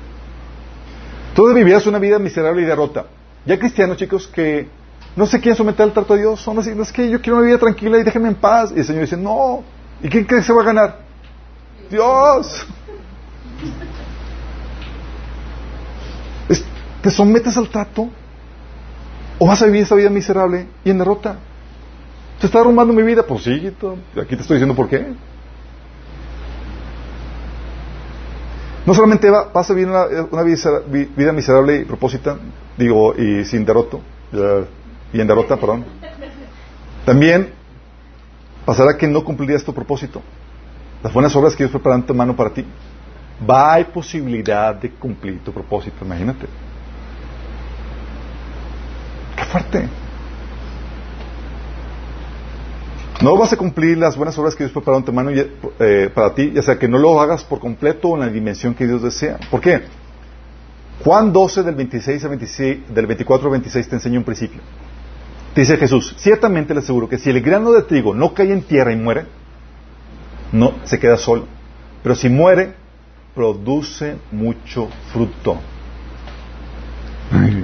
¿Y qué Señor te pidió que hicieras? Que murieras a, a ti mismo. A ti mismo. Sí. Dice, el que se pega a su vida la pierde. En cambio, el que aborrece su vida en este mundo la conserva para la vida eterna. Aquí está el Señor hablando del, proceso de morir. Requiere que mueras. Porque el proceso de horno, chicos, es el proceso donde mueres a ti mismo, donde mueren tus ideales, donde mueren tus, lo que tú deseas, tus deseos y más. Y tienes que aprender a vivir para los propósitos de Dios. Y contentarte en medio del proceso que Dios te mete. Dice Santiago 1.4. Así que dejen que crezca una vez eh, pues una vez que su, constancia haya, se haya desarrollado plenamente, serán perfectos. Dice que las tribulaciones debemos de gozarnos porque eso genera la constancia y la constancia, una vez que se desarrolla, nos hace perfectos, completos y no nos faltará nada. Y sabes que dice Timoteo 3:12, que esa perfección es para que estemos preparados para toda buena obra.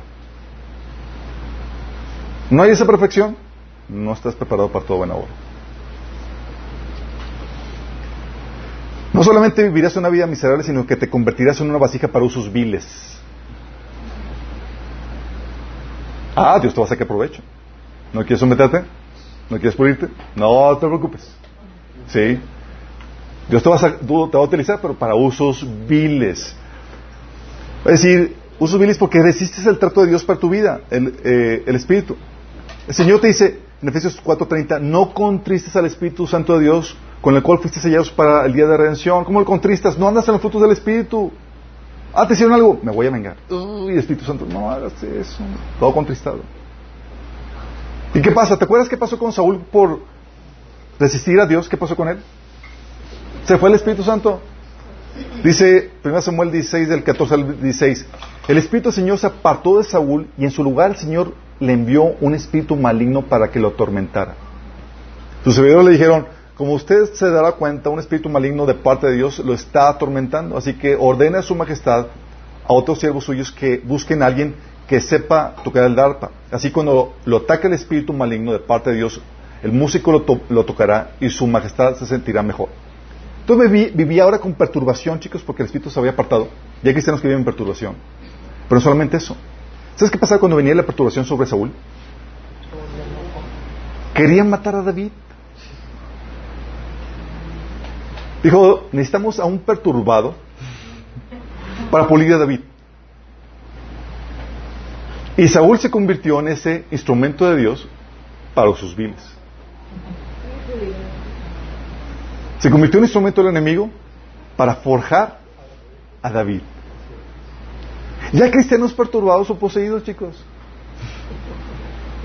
Y muchas veces puede ser tu cónyuge. O tus hijos. O tus papás. Y dice, o la suegra. ¿Y qué pasa? Terminas convirtiéndote en un vaso de esos viles, chicos. Esos vasos que no son para bendición, sino para pulición. pulición. Es una nueva palabra, chicos. Nota en el diccionario. Segundo Timoteo 2 del 20 al 21 dice, pero en una cosa grande no solo hay utensilios de oro y de plata, sino también de madera y de barro. Unos para usos honrosos y otros para usos viles. Así que si, que si alguno se limpia estas cosas, será instrumento para honra, santificado y útil a Dios y dispuesto para toda buena obra. Todos aquí nos pulimos de una u otra forma, chicos, porque no somos perfectos. Pero hay gente que está especializada para eso. Tú ves, no hay ninguna bendición así notable que veas más que la de, pues me, me a desarrollar las fotos del Espíritu.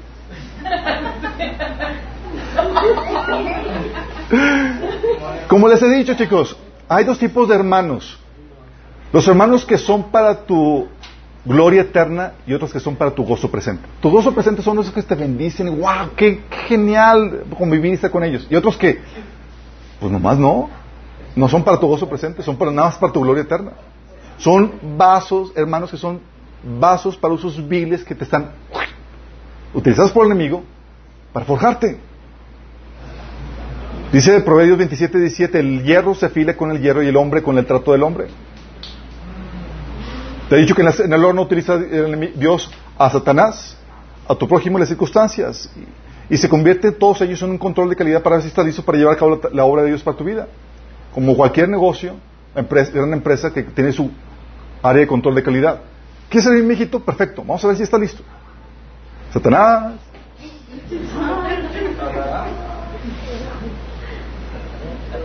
Y Satanás, aquí no utilizo, ¿quién? Y va a utilizar al que no se ha sometido a Dios, al más débil, al que anda en la carnoso, a los saúles. Y lo empieza a utilizar para usos viles. Y lo pone a tu lado.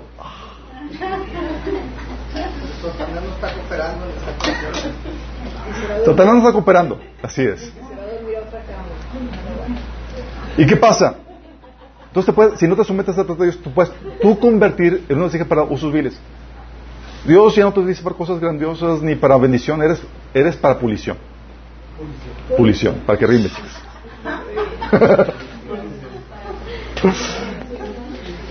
¿Qué pasa también, chicos? Te utiliza para usos viles y como no puede escapar, lo que hace es que simplemente le estás poniendo un, un, pausa al trato de Dios, lo cual significa que simplemente lo estás alargando.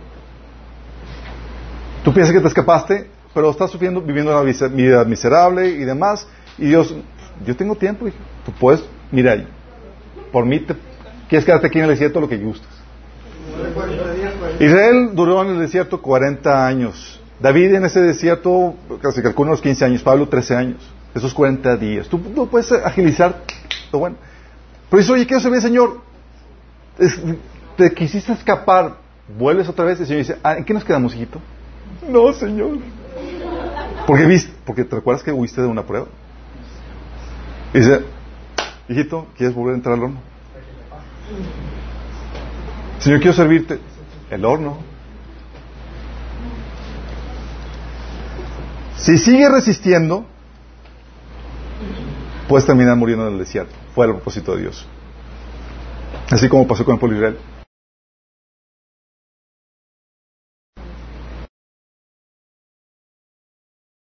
Muchos cristianos, colegas míos que comenzaron conmigo en la fe y viven ahora vidas desperdiciadas que no pasaron, porque no pasaron la prueba en sus vidas. Vidas desperdiciadas con grandes potenciales, grandes llamados, porque no pasaron la prueba no sometieron al proceso de Dios, quedaron estancados en el horno, en la mediocridad, alejados del propósito de Dios. Sí. Si decides aceptar el trato, si decides escapar del trato y aún así forjas, eh, forzas la promoción de tu ministerio, vas a terminar dañando a gente alrededor tuyo. Eres como una espada no forjada que va a tronar a la hora de ser usada. Y si no truena, te vas a convertir en una espada utilizada por el enemigo. Como decía Pablo, ¿te acuerdas de esos falsos apóstoles que se vestían como obreros de justicia? Pablo habla acerca de eso en 2 Corintios capítulo 11. O empiezan a utilizarse solamente las credenciales y reputación como para vender su ministerio en vez de, de carácter de Cristo. Dice 2 Corintios 5:12. ¿Estamos de nuevo recomendándonos a ustedes? No. Estamos dándoles un motivo para que estén orgullosos de nosotros, para que puedan responder a los que se jactan de tener ministerios espectaculares en vez de tener un corazón sincero. Gente que se promocione y, y entra en la política eclesiástica porque no tiene otra cosa que ofrecer más que sus credenciales y no el carácter. ¿Qué va a pasar? Terminas dañando más gente. Pues te vas a romper en medio, en medio del conflicto. Por eso, cuando oramos por los que están sirviendo, oramos para que Dios extienda el ministerio y la influencia de ellos conforme van avanzando los procesos de Dios, los procesos que Dios ha marcado para sus vidas. Porque adelantarte, promocionarte fuera del proceso de Dios puede exponerte. ¿No está listo? Puede que Dios te abandone por rechazar el trato del Espíritu el trato del Espíritu. Sí, puede ser que que bye bye y tu vida empiece en declive y termine espiritualmente muerto. Yo conozco cristianos, entre ellos familiares míos, que comenzamos la carrera juntos y estábamos viviendo las dificultades juntos. Y yo, por mi lado, decidí someterme y Dios nos hablaba igual. Le mostraba, Dios me habló esto, que tengo que someterme. Y ella, por ejemplo, una familiar, decía, no. Y respingó al trato de Dios creyendo que iba a oír. Y resistió al Espíritu Santo una y otra, un año, varios años y demás. Ahorita su vida prácticamente apartada, alejada, abortando la fe. ¿Por qué? Porque no se sometió al trato de Dios. Salió a relucir que su obediencia era como la del joven rico. Y no hizo nada para cambiar. Lo que refleja tu vida cuando huyes es que tu prioridad no es la voluntad de Dios, sino tu comodidad. Es decir, tu prioridad eres tú. No te interesa la voluntad de Dios para tu vida. No estás dispuesto a sufrir por la palabra de Dios. No estás dispuesto a morir a ti mismo. Y has comprado el Evangelio de la Prosperidad, que te enseña que Dios no quiere que sufras, que quiere que vivas bien, próspero y buena, buena la, la todo eso. Buena, la cuchara.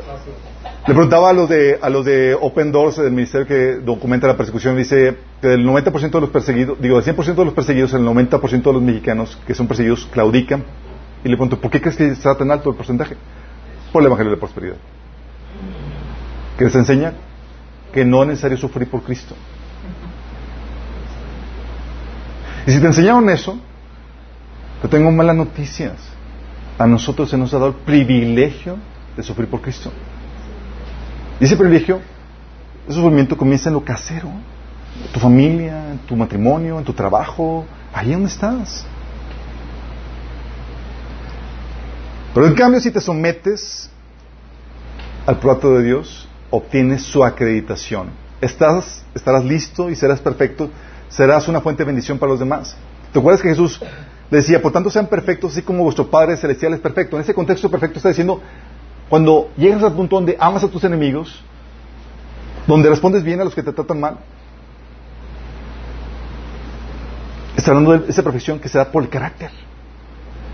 Y Santiago dice que, que eh, las tribulaciones desarrollan la constancia y la constancia, una vez que se desarrolla, hace que, que sean ustedes perfectos.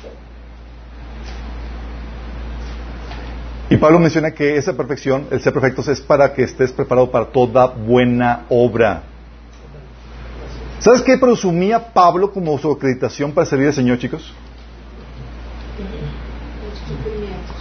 El carácter de Cristo en su vida. Fíjate lo que dice Pablo. Escucha bien. 2 Corintios 6, del 4 al 10.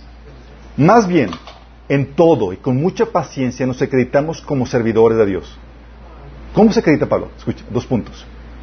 En sufrimientos, en privaciones, en angustias, en azotes, cárceles y tumultos, en trabajos pesados, desvelos y hambre.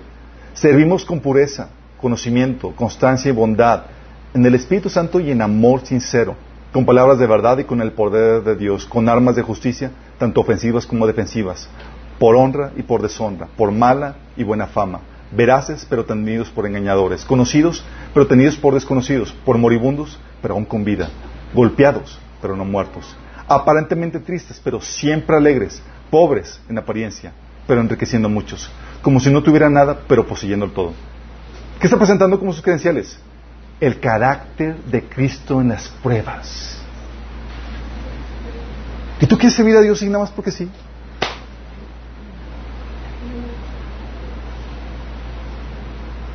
Lo que Dios quiere es que tengas las credenciales. Yo sé cómo ser feliz en las dificultades, con o sin, en infamia, en acusaciones en falso, en maltratos y demás.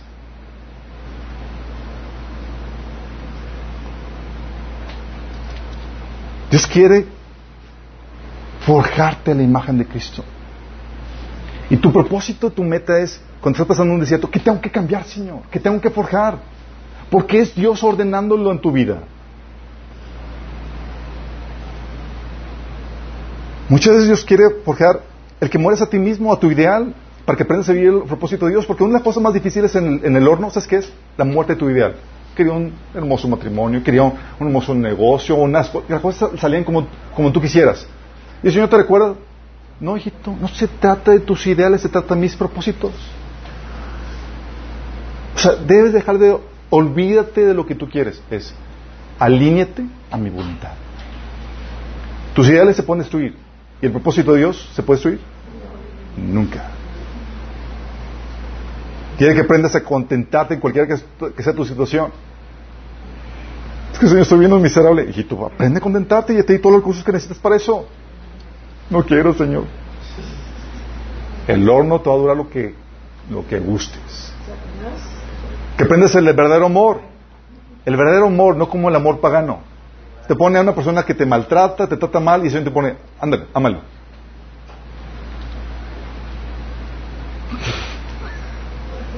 Amando y atendiendo al que no lo merece. De que aprendas a descargarte, a perdonar, a recibir su consuelo. Aplicar por su sanidad. Hay que aprendas a prudencia, a no contestar, a pasar la ofensa, la ofensa por alto. Hay que aprendas a, a humillarte, a doblegar tu orgullo. Hay que aprendas a ver a Dios detrás de las circunstancias. Hay que aprendas a morir al que dirán. Oh, es que Señor, me estás viendo. No está listo, hijito. Hola. Más crítica, más humillación. A que vivas para agradarlo a Él y no a los hombres. Es que Señor, tengo la presión de, de agradar a mi esposa o agradarte a ti. Ándale, ¿quieres, ¿quieres probar? Alargamos el desierto. Sí. Y nos ha tocado matrimonios donde es- la administración del joven, del, del marido es que está amargado porque, porque su esposa lo manipula. Pues tú eres el que tienes la autoridad, tú eres el que cedes. Y Dios está forjándote. De hecho, te está dando la esposa perfecta para ver a quién vas a agradar.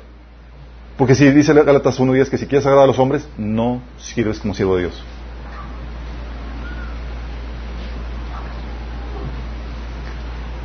Dios, a veces Dios, Dios quiere, quiere que, que para agradarlo, digo, quiere tratar el, el que aprendas a morir, ah, que me quedé, ah, para que te despojes también la- de la autocompasión y aprendas a vivir, a vencer este mundo. ¿Te ha tocado? La pity party. Dice Señor, no, pity party todavía, vamos a subirle al fuego, al fuego. Sí. O que aprendas a valorar a Dios por encima de tu ídolo. Es que Señor, si me quitas esto, ya amenazas con abortar la, la fe. Hay gente que aborta la fe porque los trataron mal en la iglesia. Era como que su ídolo, su comodidad, es- si me trataban mal, bye. O que aprendas a lidiar con la autoridad, desde ejercerla o someterte. O que aprendas a administrar tus pensamientos, o a ser persistente. O a que aprendas a ser minucioso en la obediencia a Dios. ¿Cómo que minucioso? Sí, o sea, que toma la palabra de Dios en serio. Cuando Dios te dice no te quejes, no te quejes. Cuando te dice que das gracias a Dios por todo, o sea, lo des por todo. Cuando te dice que, que perdones, porque no te va a perdonar, está hablando en serio. O sea, es minucioso. No es como que, ay, me voy encochando ahí con la, con la palabra de Dios. Y hay muchas cosas más que Dios quiere tratar contigo. Y te mete al horno. Muchos quieren tratarlos en que no sean guiados por las emociones. Ah, es que estoy enamorado por esto y lo otro. Y dice, hijo, toma de sabiduría, decisiones, sabias. No te vas, puedes basar en las emociones. Y te mételo. Y mientras tanto, fuera de servicio.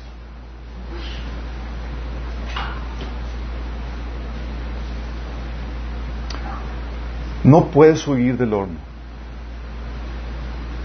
Y si huyes del horno, vas a morir en él y vas a terminar viendo vidas miserables. Gente muere en el desierto, apartada del propósito de Dios para sus vidas, no viviendo vidas plenas y solamente siendo usadas para usos viles. Tú tienes opciones. Te sometes, tomas la copa de sufrimiento que Dios ha ordenado para tu vida, forjas lo que tienes que forjar y eres catapultado para el propósito de Dios para tu vida. O resistes el trato de Dios y te conviertes en un vaso para sus vidas. Un vaso de honra o un vaso para sus vidas. La opción depende de ti y depende de cómo pases el horno. ¿Tenemos con oración? Amado Padre Celestial, damos gracias, Señor, que tú nos enseñaste en tu palabra, Padre, los procesos que tú has marcado para cada uno de nosotros, Señor. Queremos someternos a tu proceso, Señor. El proceso que tú has ordenado para nuestra vida, Señor. Ahora sabemos que nuestro propósito, nuestro llamado, Señor, conlleva una copa de sufrimiento que debemos de beber, Señor. Que el carácter de Cristo solamente se desarrolla por medio de las pruebas y dificultades, Señor. Y que debemos aprender a gozarnos en ellas, Señor. Padre, no queremos aplazar el plazo del horno. No queremos morir en el horno. Queremos, Señor, pasarlo exitosamente para cumplir y llevar a cabo las obras que tú preparaste de mano para nosotros. Ayúdanos, Señor. Ayúdanos, te lo pedimos, Señor. En nombre de Jesús. Amén.